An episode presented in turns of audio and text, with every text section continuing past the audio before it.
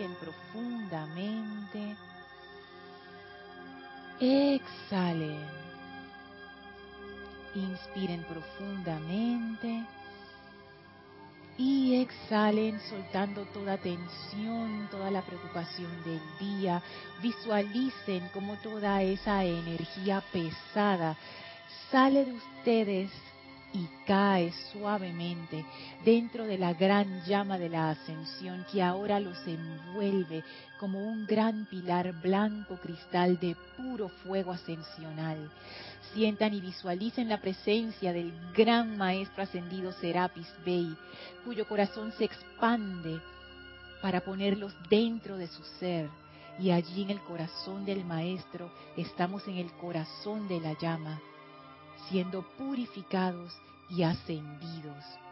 Visualizamos esta llama flameando en nuestro cuerpo físico, purificando y ascendiendo toda condición de discordia. Visualizamos esta llama purificando nuestro vehículo etérico, ascendiendo toda discordia y liberándola en luz. Visualizamos esta llama expandiéndose y purificando nuestro vehículo emocional, cargándolo con esa llama victoriosa, con esa gran armonía y paz, aquietando ese vehículo. Visualizamos esa llama cargando el vehículo mental, trayendo claridad, trayendo perfección a ese gran vehículo. Y ahora visualizamos y sentimos cómo somos uno en conciencia alineados con la presencia de Dios, siendo canales de esa llama crística. Sentimos tanto la presencia del Maestro, quien ahora nos toma de la mano y abre un portal frente a nosotros y avanzamos en conciencia junto al Maestro a través de ese portal que nos conecta con el templo de la ascensión en Luxor. Entren a través de las grandes puertas de ascensión y victoria, atraviesen ese bello jardín, suban las escalinatas, atraviesen con el Maestro el primer templo, el segundo templo, entren al tercer templo y en la puerta del fondo encontrarán la entrada al cuarto templo presionen el botón a la izquierda y entren al cuarto templo junto con el amado Serapis Bey a esa habitación blanca sin paredes. Siéntanse en unicidad con la conciencia del Maestro. Las puertas corredizas se cierran tras nosotros y ahora abrimos nuestra conciencia a la gran luz, a la gran perfección del amado Serapis Bey y en especial permitimos que su entusiasmo, su gran impulso ascensional, su gran amor y su gran alegría sean uno con nuestra presencia. Vamos a permanecer en este estado de conciencia mientras dura la clase. Tomen ahora una inspiración profunda. Exhalen y abran sus ojos. Bienvenidos todos a este su espacio, Maestros de la Energía y Vibración. Bienvenido Roberto, bienvenida Yari, bienvenida Gaby. Gracias Erika y Génesis por estar en cabina, chat y cámara. Gracias a todos los que están conectados a través de Serapis Bay Radio y Serapis Bay Televisión. La magna presencia Yo Soy en mí reconoce, saluda y bendice a la victoriosa presencia de Dios en todos y cada uno de ustedes. Yo estoy aceptando igualmente. Qué bueno estar con todos ustedes hoy en día. Recuerden reportar su sintonía si lo desean. Eh, son más que bienvenidos. Me encanta recibir los reportes de sintonía, así como me encanta cuando los, mis hermanos acá en Panamá me acompañan en, en la clase. Es un momento jubiloso. Y gracias por estar aquí. Hoy es el 29 de septiembre de 2017 y se celebra el Día del Arcángel Miguel. Así es que hoy va a haber un ceremonial de celebración. Sí, Roberto. El miércoles tratamos ese tema. Pero yo venía por tu clase. Bueno, pero no, y también por el ceremonial, pero no me acordaba de que lo, de lo especial del ceremonial. ah, ok. a buena hora. Ah, el ceremonial del arcángel Miguel. Así es que aquí la gente va a traer sus espadas y vamos a hacer el corte y libera allá arriba.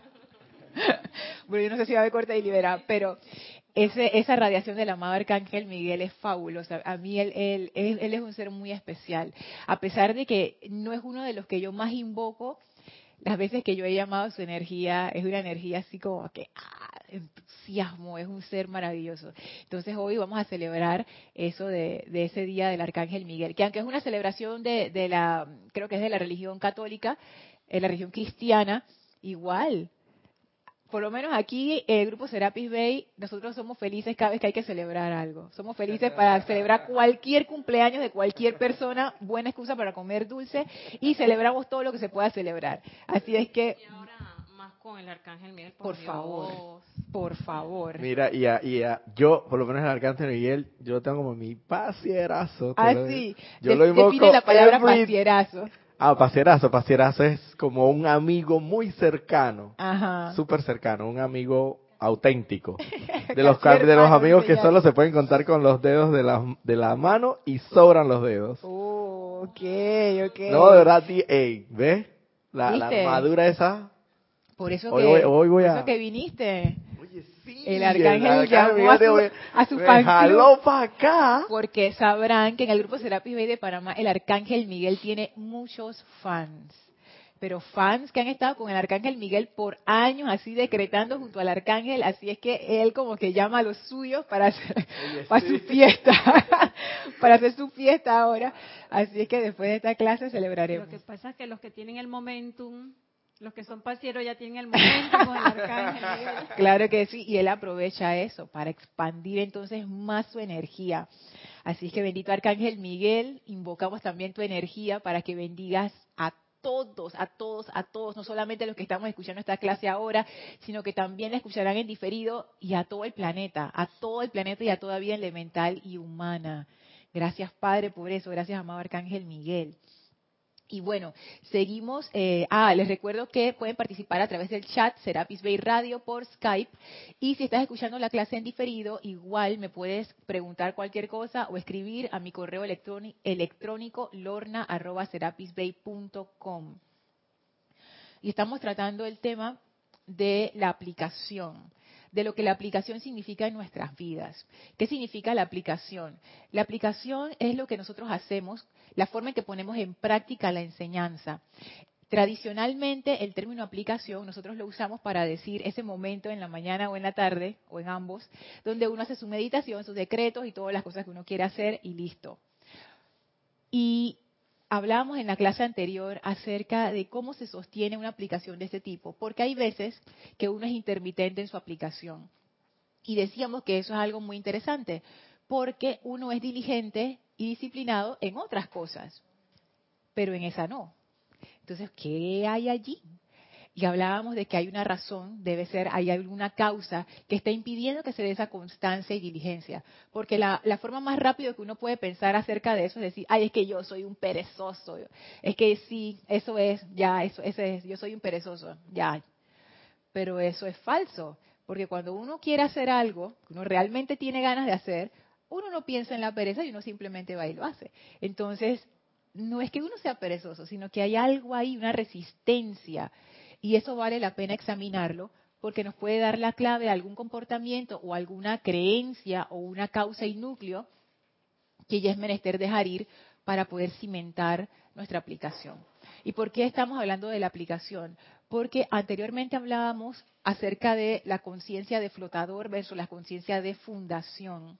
La conciencia de flotador es, yo utilizo la enseñanza cuando me estoy ahogando por lo general uno está bien ahí con la enseñanza, uno medita de vez en cuando y hace su cosa de vez en cuando. Pero cuando uno tiene un problema, entonces uno hace su invocación y su aplicación fervorosa y fuerte y uno se salva, porque esa es la verdad. La demás gente del, naufragio se ahoga, pero tú quedas flotando.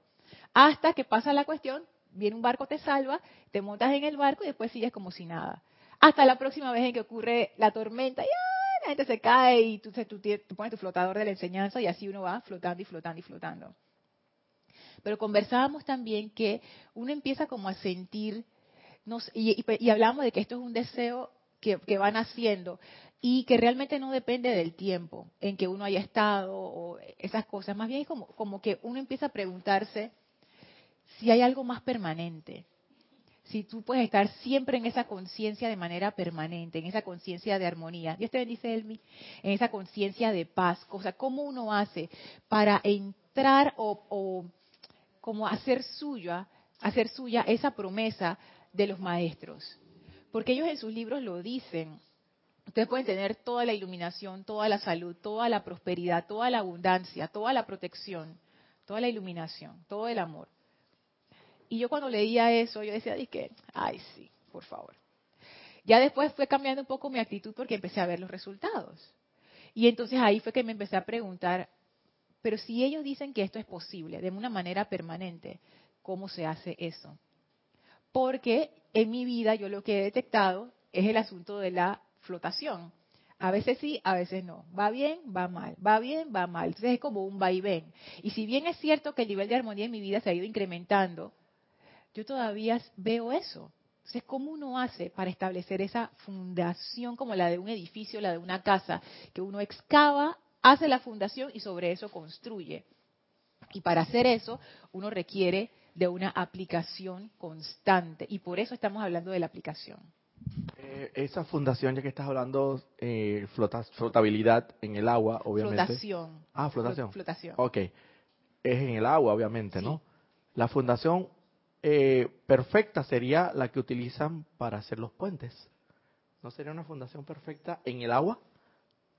O sea, la, fundación esa que utilizan para, para, para sedimentar bien, bien fuerte el puente y que no se vaya por allá abajo, como bien dice. Sí, y ahí esa, wow, esa es, yo creo, bueno, yo no soy ingeniera civil, pero yo creo que esa es aún más difícil que una fundación de tierra, porque el agua de mar es corrosiva y tú tienes que yo me imagino que ellos cavan profundísimo para poder tirar esos esos pilares para que aguante el, el, peso del puente y todo ese equilibrio que tiene que tener. Y de hecho los maestros usan mucho esa figura del puente.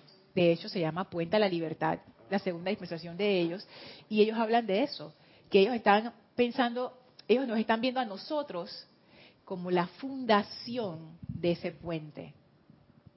Como la fundación de ese puente, Génesis. Sí, nos reporta sintonía. Guiomar.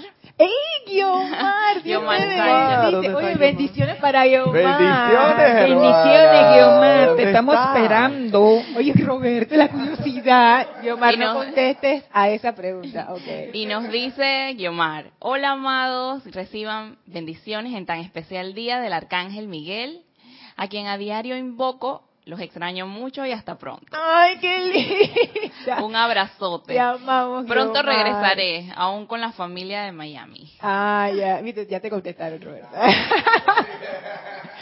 Gracias, Guiomar. Un abrazo para ti y para toda tu familia. Sí, también está Patricia Liendo desde La Paz, Bolivia. Está Liz Ciordia desde Guadalajara, México. Hola Liz. Dios bendice. Oye, sí, bendiciones. bendiciones para Pati y para Liz. Leticia López desde Texas, Estados Unidos. Dios bendice. Hola Leticia, Dios te bendice. Valentina de la Vega desde Madrid, España. Bendiciones. Hola Valentina, Dios te bendice. Estás trasnochando allá en España. Son como ocho horas de diferencia. Sí y Rosa Pérez desde Baja California, México. Bendiciones. Hola Rosa, Dios te bendice, bienvenida.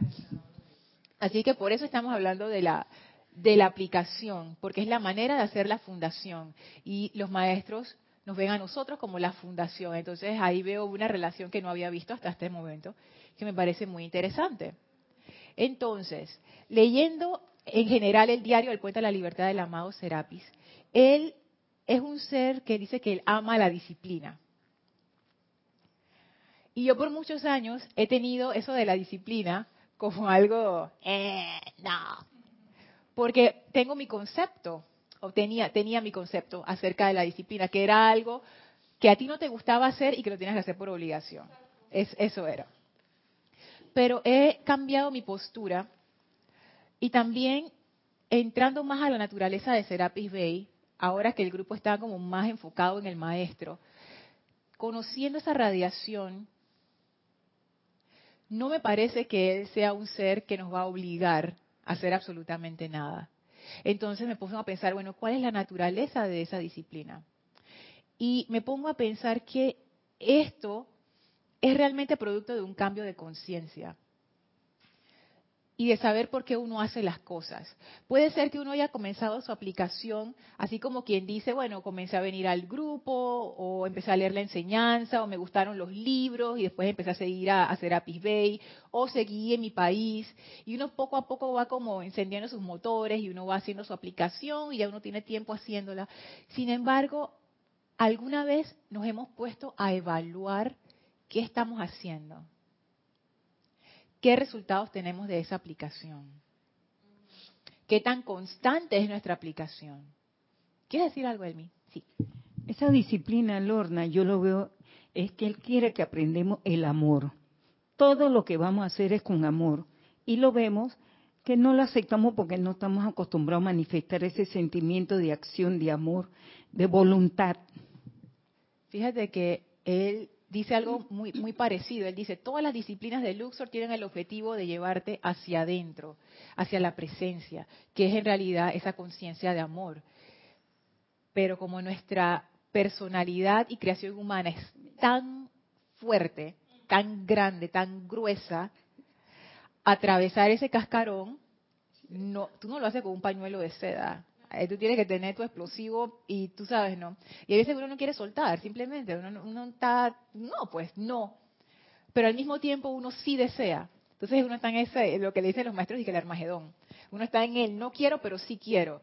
Entonces el maestro ascendido Serapis Bey, él te ayuda, si tú quieres, a romper con esa creación humana. Y al inicio es incómodo, pero después ya cuando uno le, agarra como la onda al maestro, uno se va dando cuenta. En realidad, va a doler tanto como tanta resistencia uno mismo ponga. O sea, ese sufrimiento que a veces uno siente no viene de los maestros ascendidos, viene de uno mismo, de su propia resistencia. Y cuando uno se ilumina por fin y uno entiende por qué le están ocurriendo las cosas, oh, gran confort. Entonces ahí es donde uno puede liberarse de, esa cuestión. Y después que uno pasa por el trago amargo, porque me ha pasado, uno dice, wow, fue amargo, fue desagradable, fue feo, qué bueno que me pasó. Porque si eso no me hubiera ocurrido, no hubiera tenido esta bendición. Esta bendición que me va a permitir ser más feliz, ser más plena en todo lo que hago. Sí. Eh, solamente quiero hacer una comparación con que estás comentando. Que ¿Está apagado? Eh, no, está encendido. Cuatro.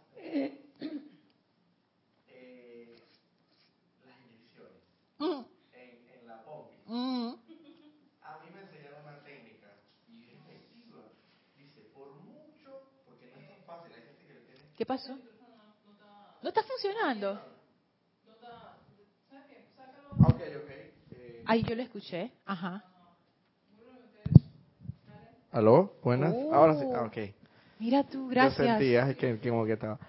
Entonces, ahí me enseñaron una técnica. Una enfermera me dijo, mira, usted, aunque sepa en su mente que viene bajando la, el puya puya y hay gente que le tiene un temor a eso. Yo, bueno, no te creas, hay otra gente que no importa, pues. Yo estoy ahí como superando eso. Y entonces, pero de verdad la técnica es, tienes que aflojarlas. Las nalguitas. Porque si más las tensas, más te va a doler. Por muy, por, por mucho que la sustancia de la inyección no sea tan, porque va, va a, a eh, ofrecer resistencia, va a ofrecer resistencia el líquido en penetrar. Y muchas si son, y mucho con mayor razón si son de estas inyecciones que son con polvillo, ajo. que la mezclan con agua, ¿no? Y lo peor de todo que la enfermera así en tu cara y ¡Ay, no!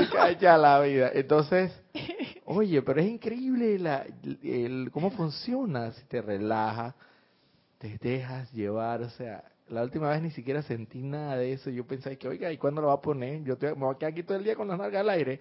Y ya lo había puesto hace rato. ¡Ay, qué Porque bien! yo, yo es como dices tú, en la medida en que nosotros resistamos más, más nos va a doler. En la medida que menos, menos nos duele. Así es. Sí, así, y por la boca. Respira por la boca. y fíjense que, por lo general, la inyección, y hablando metafóricamente, sí te va a doler. Porque ese golpe con la, de la personalidad sí duele. porque uno está tan apegado que sí te va a doler. Pero si tú aflojas, tú vas a pasar por ahí y está bien, o sea, va a ser doloroso, va a ser incómodo, pero está bien, no te va a matar, tú vas a estar bien, o sea, vas a poder pasar con cierta armonía y, y vas a poder aprender y créanme, hasta disfrutarlo. Yo sé que esto suena extraño, hay que haberlo vivido para saberlo, pero uno puede incluso llegar a disfrutar esos momentos cuando uno se da cuenta que mira por dónde viene la bola, mira aquí, mira lo que va a pasar acá, tú mismo pillándote a ti misma, a ti misma viendo cómo tú reaccionas todos los hábitos y viendo, ya te, ya te vi, ya ahora ya sé cómo funcionas, ahora llama a Violeta contigo. Y uno, uno aprende como a disfrutar esa purificación.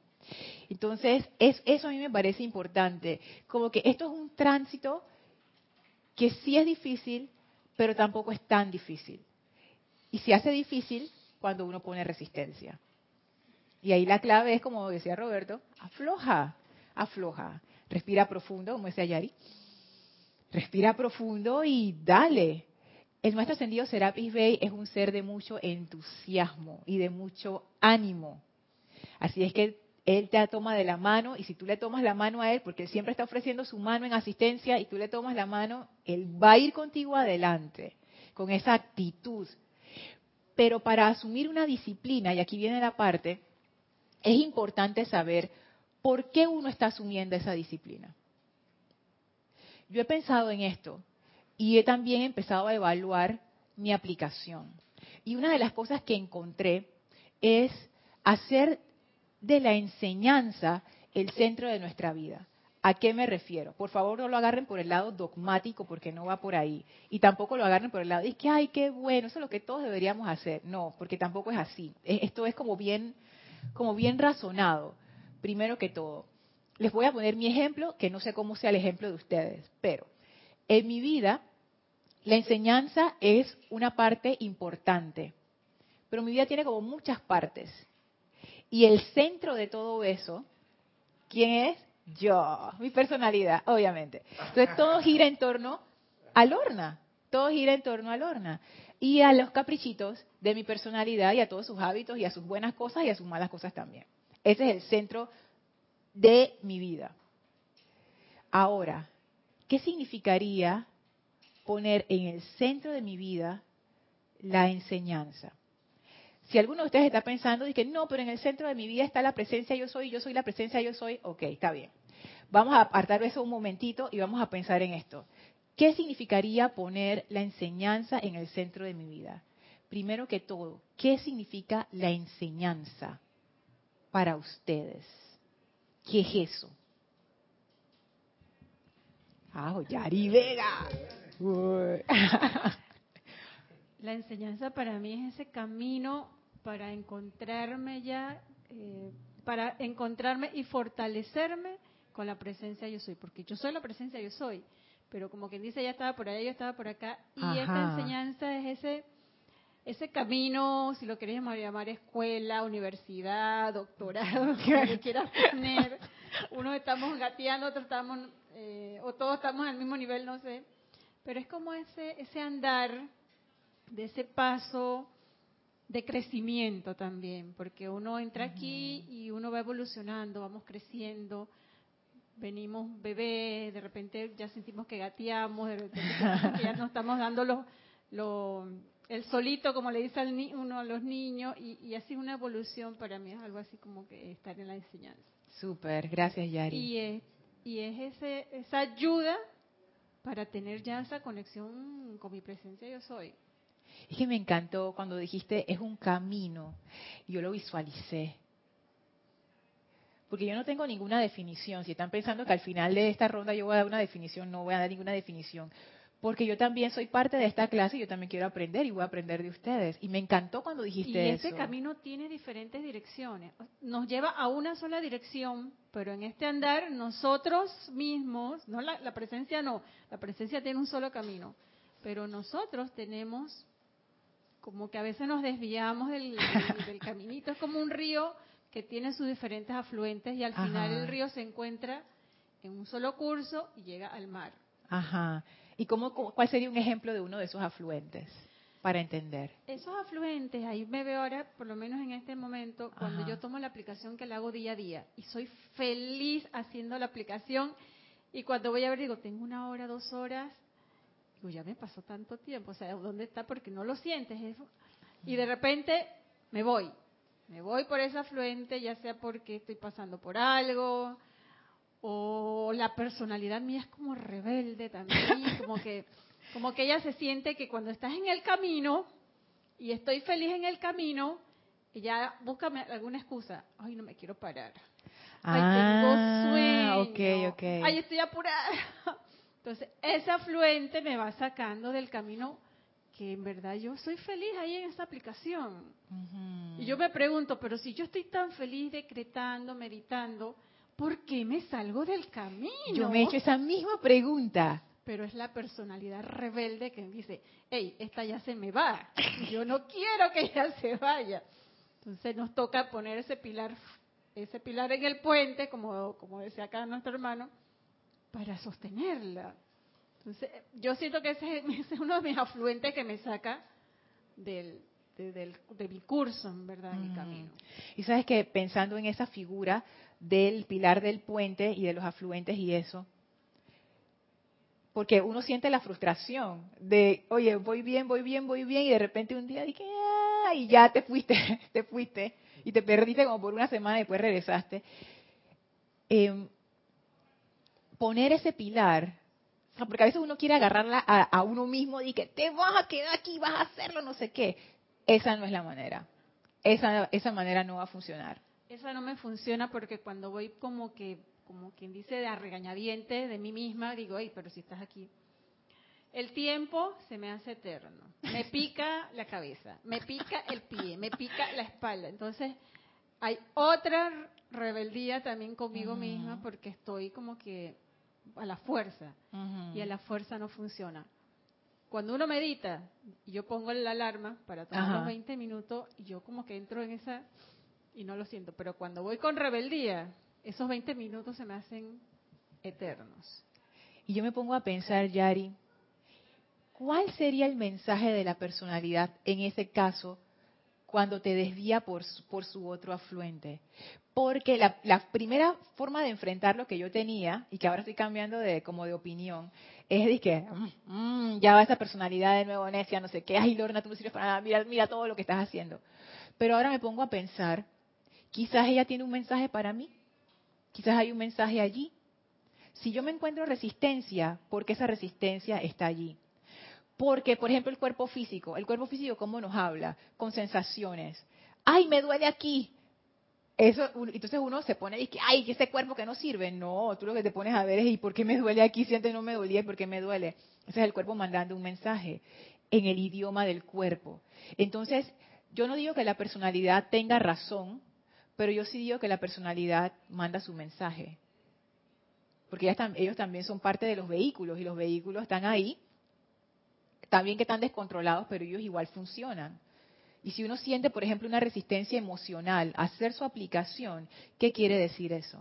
Lo que pasa es que uno se queda en la superficie bien cómodos ahí y uno no baja, uno se queda en la superficie y uno se autoetiqueta. Y que, ay, es que yo soy perezosa, ay, es que mi personalidad es rebelde, ay, que no sé qué. No, hay que bajar para ver dónde está la causa, cuál es el núcleo de esa resistencia, qué me quiere decir esa resistencia, por qué me dio hoy y no me dio ayer, qué pasó, qué cambió. O sea, ser como más, más analíticos con, con nuestras propias reacciones con respecto a la aplicación. O sea, ser detallistas en eso, o sea, no simplemente dejarlo pasar y ya, sino que analizar, ok, hoy no tengo ganas de hacerla, ¿por qué no tengo ganas? Ay, es que tengo sueño. No, ¿Por qué no tengo ganas? Y darle, y darle hasta saber por qué. Elma, Dame la pregunta. ¿qué es la enseñanza para ti? La enseñanza es, es una forma básica para mí, Lorna, como Roberto que estaba explicando el puente. Si yo voy construyendo esa base, yo me acerco a la enseñanza para darle toda mi vida y mi dedicación para fortalecer esa base, para salir adelante y sentirme bien con mi presencia yo soy porque le estoy dando comida. Esa base necesita comer. Y si no la alimento y no la sostengo a través de esa dedicación, no va a poder soportar el cuerpo físico. O sea, que tú ves la enseñanza como una base. Una base y para sobre esa base, ¿qué fortalecerme. hay? Para fortalecerme Sí, a para ti. fortalecerme mi materia, mi espíritu, para poder tener esa base para poder hacer el trabajo. Ese es mi deseo, realizar el trabajo y de estar aquí, que el momento que yo esté aquí yo pueda extender las manos. ¿A dónde? ¿Para qué? ¿Qué voy a hacer? No, pe- no perder tiempo, Lorna, porque el tiempo ya no regresa. No. Se fue, se perdió y yo no. El tiempo a decir, oye, estoy aquí de vuelta. No, no, no, no. Hay que aprovechar todo lo que viene para fortalecer esa base, para tener ese puente bien fuerte. ¿Sabes qué es? Eso, Elma, me pone a pensar que, por ejemplo, tú ves la enseñanza como la base Sí. y esa es tu fortaleza, porque usaste esa palabra Claro, varias veces. sí. O sea, esa es como la base de tu fortaleza. O sea que un día que tú no hagas tu aplicación o una semana que no hagas aplicación, eso está como desmoronando esa base de fortaleza.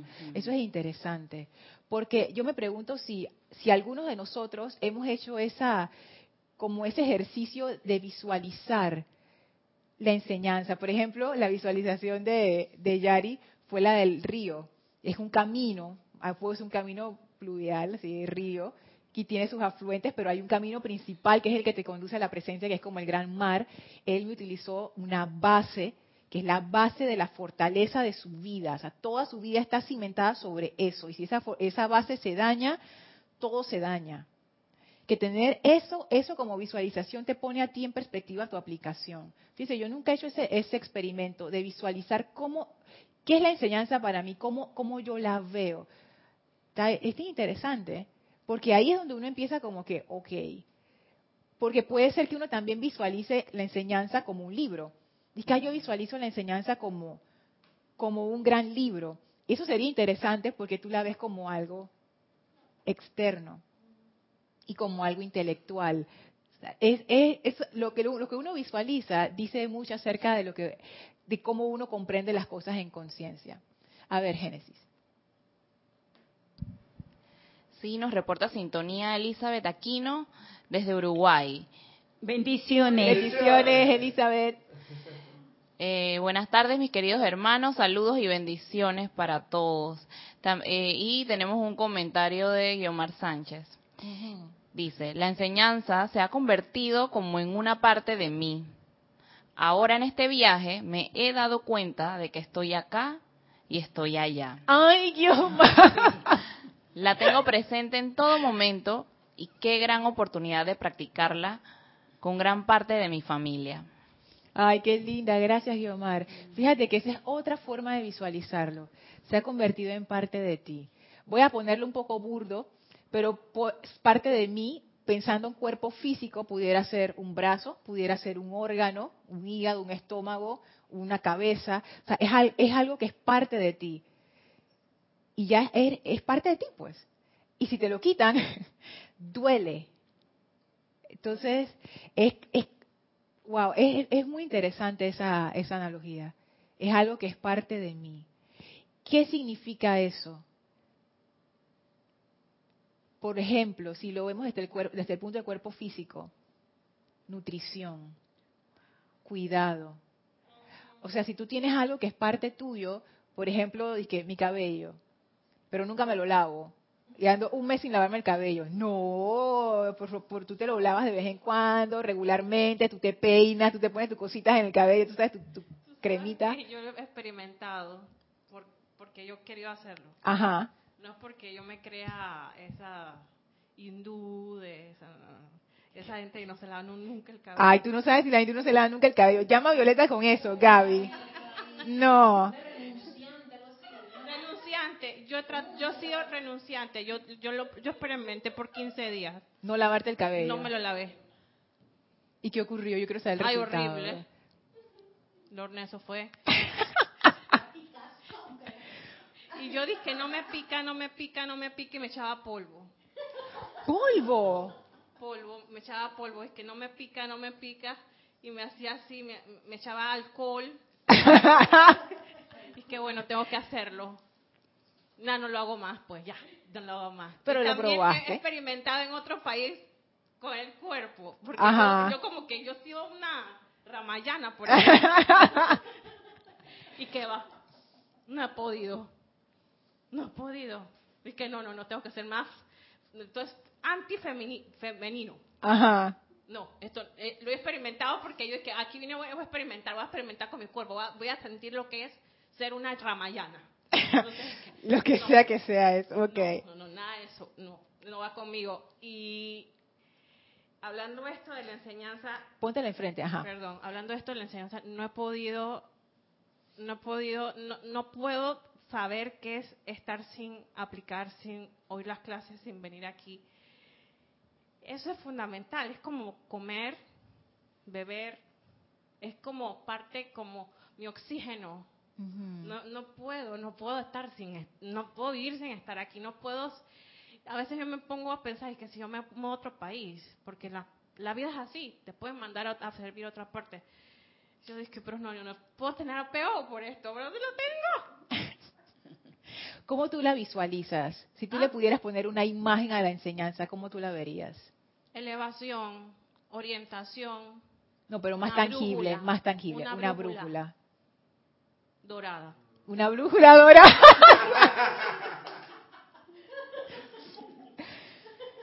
¿Y tú Pero- siempre sigues la brújula? ¿O hay momentos así de... Uno es necio, uno- a veces uno no la sigue. Esta es mi vida, yo no puedo vivir sin estar aquí. ¿Qué hacemos? Vamos, voy a tener que ponerme como la fans, allá afuera, es que con mi tienda de capa, no puedo vivir sin estar aquí. No, pero fíjate que eso de la brújula es interesante, porque la brújula te indica dónde está el norte, pero uno no siempre hace caso a la brújula y uno quiere ir para donde le da la gana. Entonces esa, esa también es, es interesante, la enseñanza como una brújula. Y ahí la pregunta sería, ¿qué tan fiel uno es a esa brújula? Y también la otra pregunta sería si uno realmente quiere ir donde esa brújula le está indicando. Porque a veces uno piensa que uno quiere algo, pero en realidad no es tan así. Y uno ha de preguntarse, ¿dónde esta brújula me está conduciendo? En mi vida.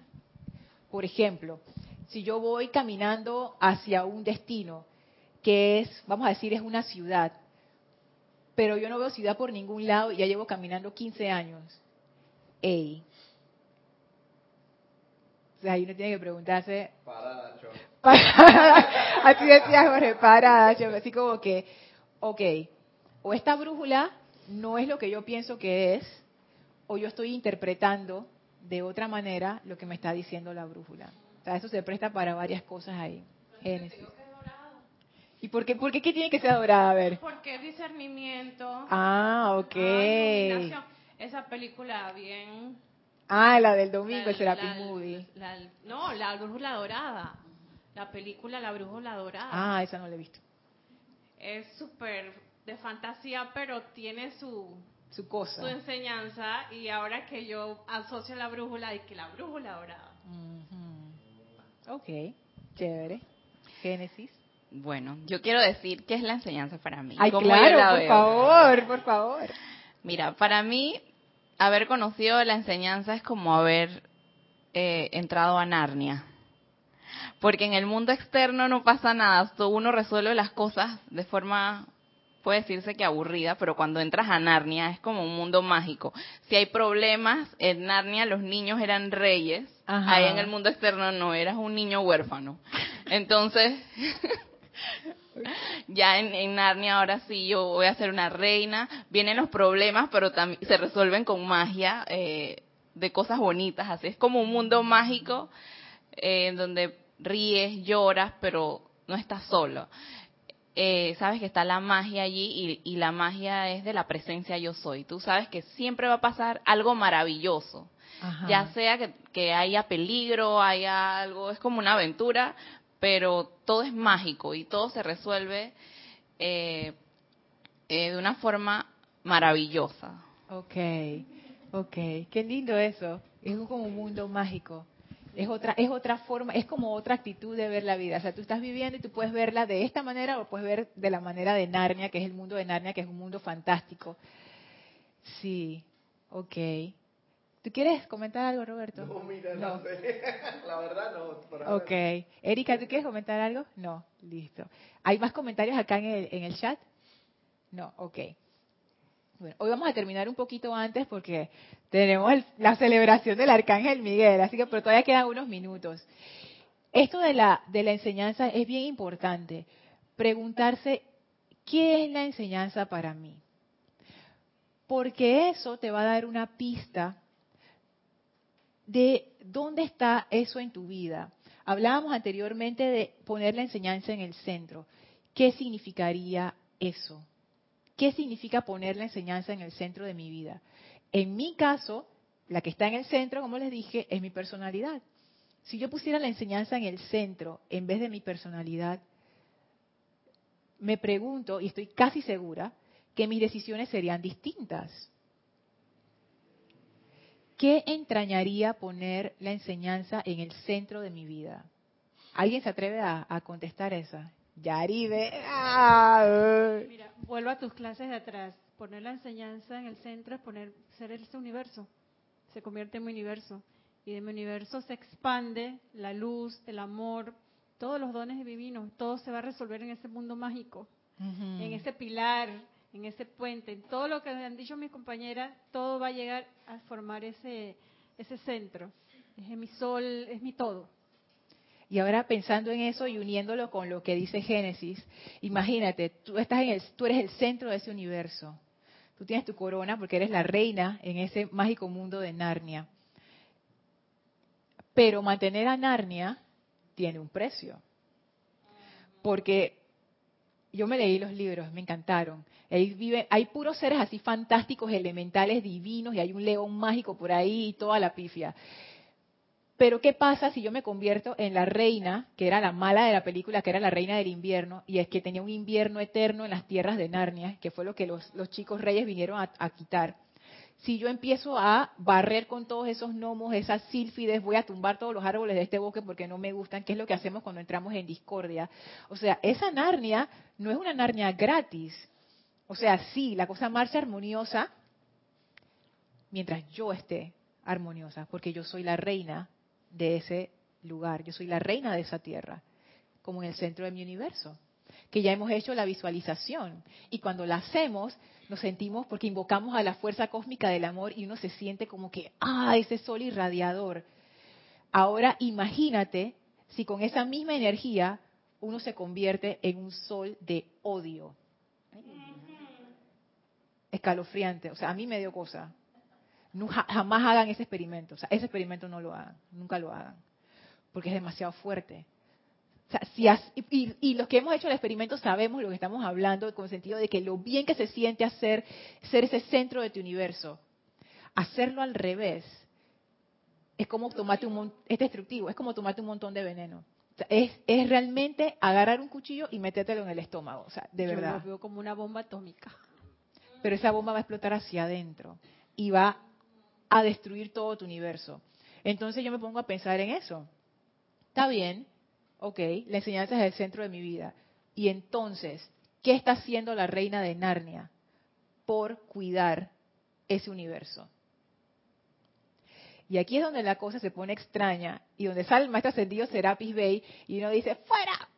Porque ahí viene la parte del compromiso y la disciplina. Porque mantener la armonía no nos sale natural, pues. Ya vamos a decirlo claramente. No es nuestra tendencia natural.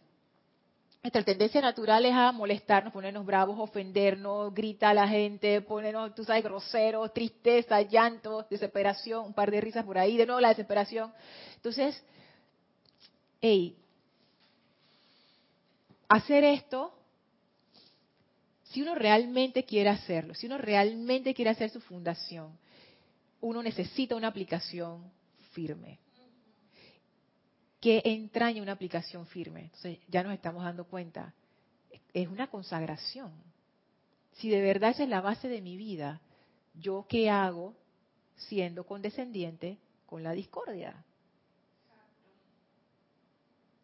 Ven, porque es fácil decirlo, pero realmente cuando uno mira hacia adentro y uno mira la vida alrededor y uno mira sus propios procesos internos, ¿Es eso así? ¿Realmente se está reflejando eso? Génesis.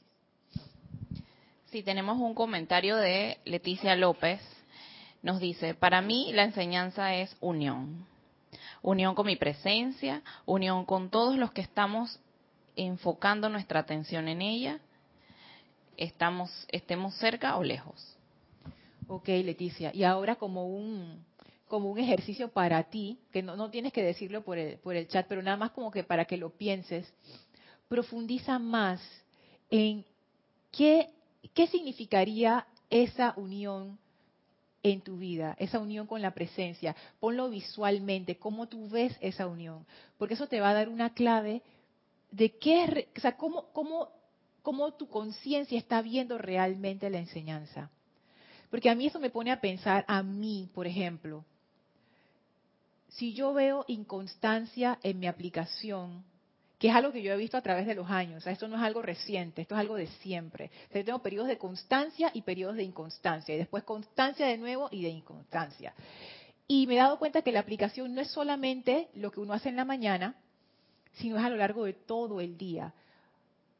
Porque caí en cuenta que, ponte, tú te sientas a meditar. A mí me pasaba mucho eso. Me sentaba a meditar y mi mente estaba como loca y no paraba no sé qué. Y al día siguiente lo mismo, y al día siguiente lo mismo. Hasta que yo me empecé a preguntar, pero oye, ¿qué es lo que está pasando con esta meditación que no está funcionando? Y ahí me di cuenta, no, Lorna, la que no está funcionando eres tú. Porque es mentira que tú te vas a pasar las otras 23 horas del día, las otras 23 horas con 40 minutos del día, descontroladamente pensando, sintiendo y haciendo de todo, en, en discordia y en disonancia y en distracción, y en 20 minutos tú quieres que tu mente se comporte de otra manera. Ella se va a comportar de la manera que siempre se ha comportado. Tú quieres más, una mente más tranquila en tu meditación, tú tienes que aquietarte a lo largo del día. No puede ser solamente los 20 minutos. Entonces dije, oh, ok. O sea que no puedo estar dormida el resto del día. Tampoco. O sea, ni en los 20 minutos de la aplicación, o los 30 minutos, o la hora que sea, ni en el resto del día tampoco. Porque al final, no es que hay una aplicación aquí y mi vida acá, como yo cómodamente lo tengo. Y yo me he dado cuenta de esa actitud. Lo que hay es lo que es. Y es, y es preguntarse eso. ¿A qué se debe esa inconstancia? ¿Qué hay allí? ¿Por qué eso es así? Si realmente la enseñanza fuera el centro de mi vida, ¿existiría esa inconstancia? Yo no sé, fíjense. Yo no me atrevo a decir que no. Pareciera que no, pero no sé. No sé. Porque no se trata solo de la constancia. Porque ¿cuántos de nosotros un día nos levantamos sin ganas de ir a trabajar, igual vamos? Ahí hay constancia, pero obligado. Entonces, no sé, honestamente, o sea, estoy, estoy así como pensando y pensando al respecto. ¿Quieres decir algo, Roberto? Después, Gaby. Ah, bueno, dale, Gaby, sí que ya casi es hora. ya para terminar, este, pienso que de repente sí es el centro de nuestra vida porque la pensamos, estamos aquí, estamos pendientes de lo que hay, eh, ofrecemos nuestros servicios aquí amorosamente, estamos, pero los maestros exigen algo más, como diciendo Palas Atenea, no es suficiente. Ajá. Entonces, ¿Tú crees que son los maestros? no, no, no. Eh, Te estoy diciendo lo que ellos nos dicen, ¿no? Ellos dicen, ustedes pónganse a analizar que nosotros necesitamos ver en ustedes algo más, algo más de que estar acá, que leer los libros, como muchos han dicho, que participar en los ceremoniales, algo más que ustedes tienen que llevar siempre adentro, y no sé si más entrega, no sé si es renunciar a muchas cosas que todavía no hemos renunciado. ¿Sabes qué? Esa, esa parte es la que yo me cuestiono. Porque es cierto, ese discurso es, es bien chévere de Palas Atenea, cuando ella dice, no basta. ¿Por qué la amada Palas Atenea le daría ese discurso a la gente del Puente de la Libertad que permitió que tuviéramos toda esta enseñanza y que dio tanto servicio? Y aún a ellos, la amada Palas Atenea le dice, hey, no basta. ¿Por qué? ¿Por qué? Yo, pien- yo pienso, pues, eh, como una consideración muy mía, Ajá. Eh, porque los maestros saben hasta dónde nosotros, porque ellos ven nues- nuestras capacidades. Y es como cuando tú entrenas a un jugador de fútbol y tú sabes, tú lo has visto jugando al 100% y sabes cuando no está al 100%. Entonces, no es que los maestros nos exigen, sino porque ellos saben perfectamente que nosotros podemos dar más y que y que no estamos haciendo el máximo esfuerzo.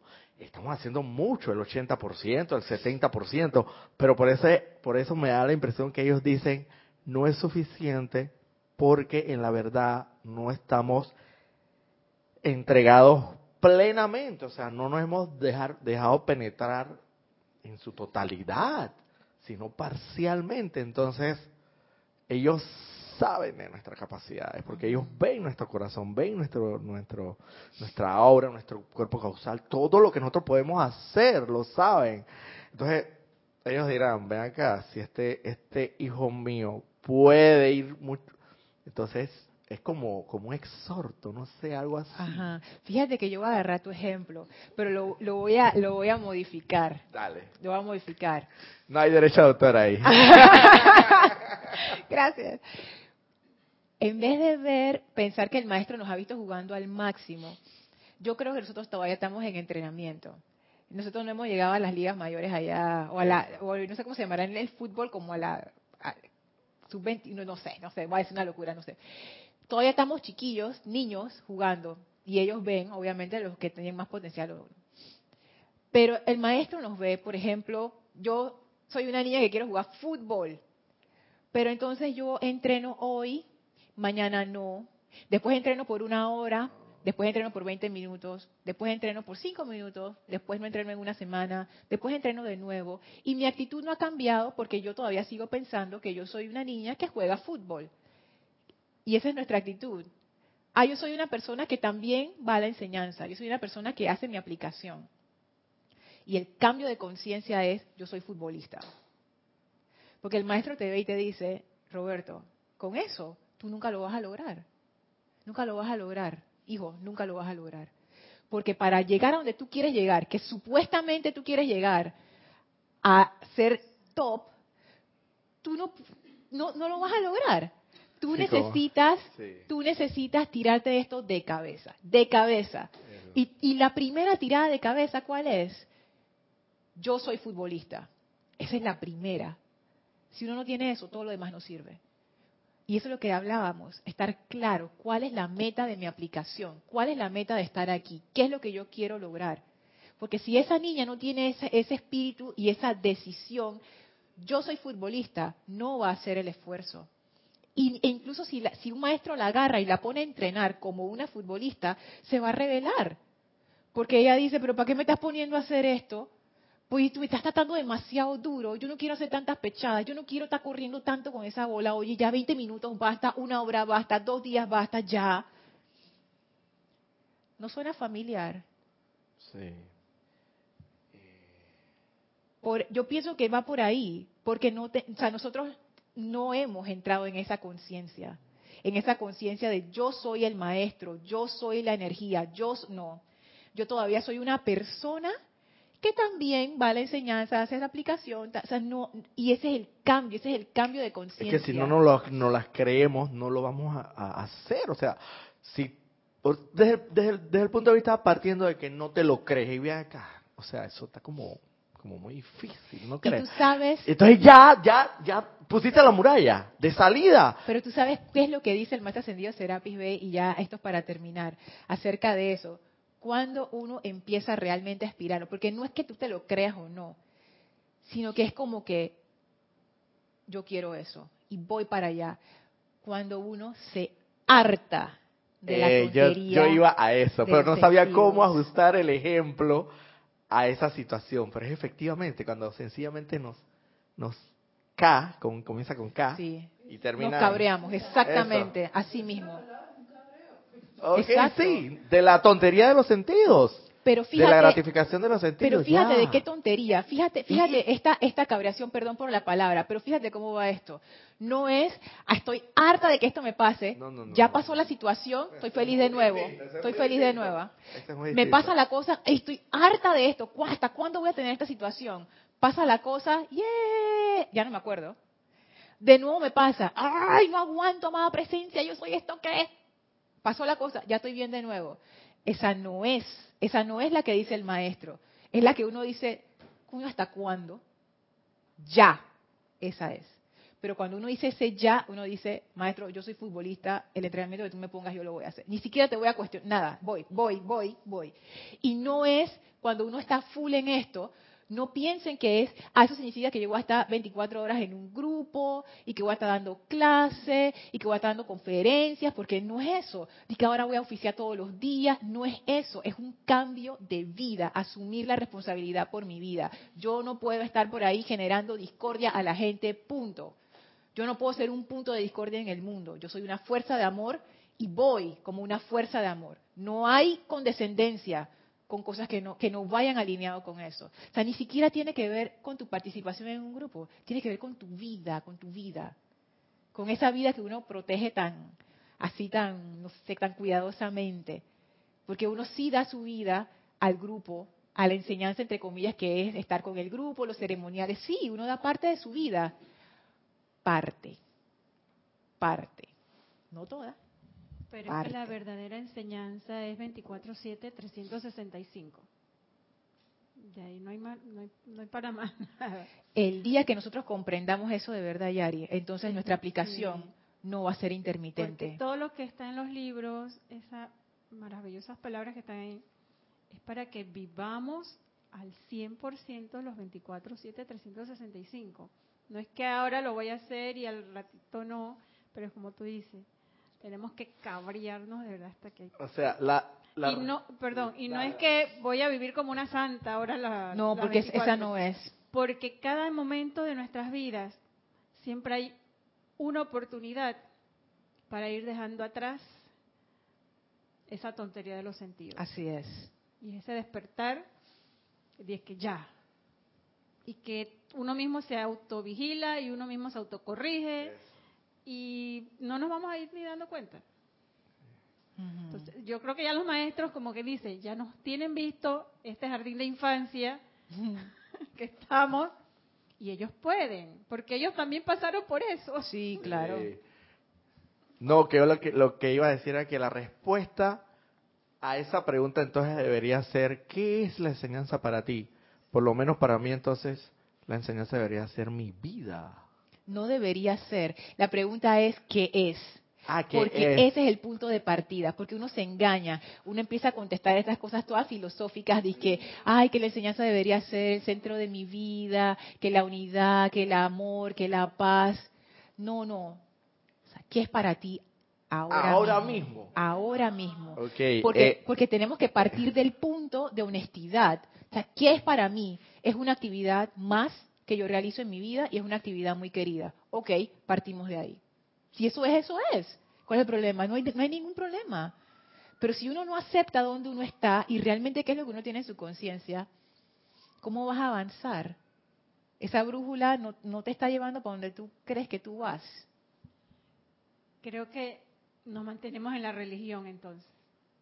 Sí, porque ese, ese es como el modelo que tenemos de una religión donde todo está estructurado, donde tú sigues lo que te dicen, donde tú haces lo suficiente para cumplir con los requerimientos.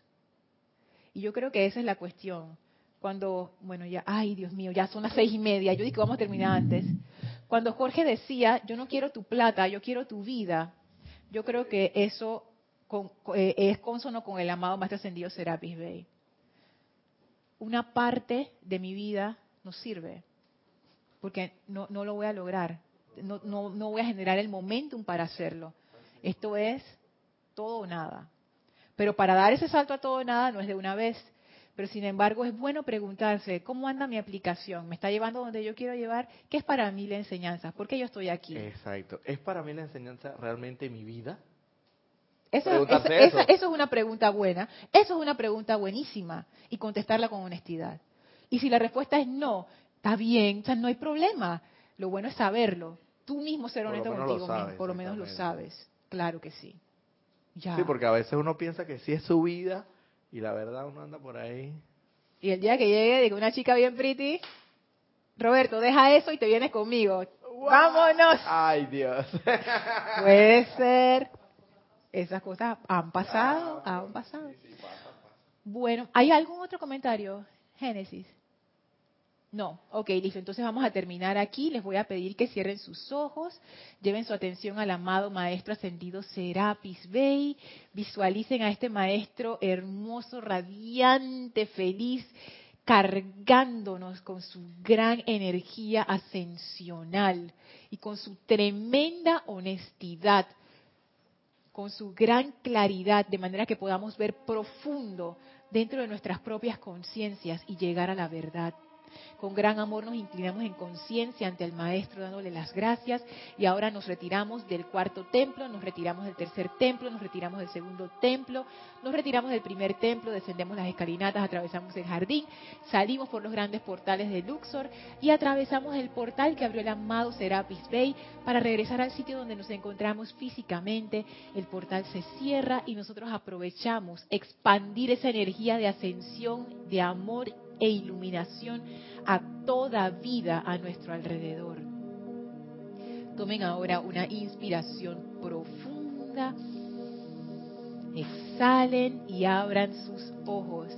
Muchísimas gracias por habernos acompañado en esta clase, gracias por todos sus comentarios, gracias, gracias por todo el aprendizaje que por lo menos yo me llevo. Espero que ustedes se lo lleven igual. Bendiciones a todos los que se reportaron y a los que no se reportaron también. Muchísimas gracias. Mil bendiciones.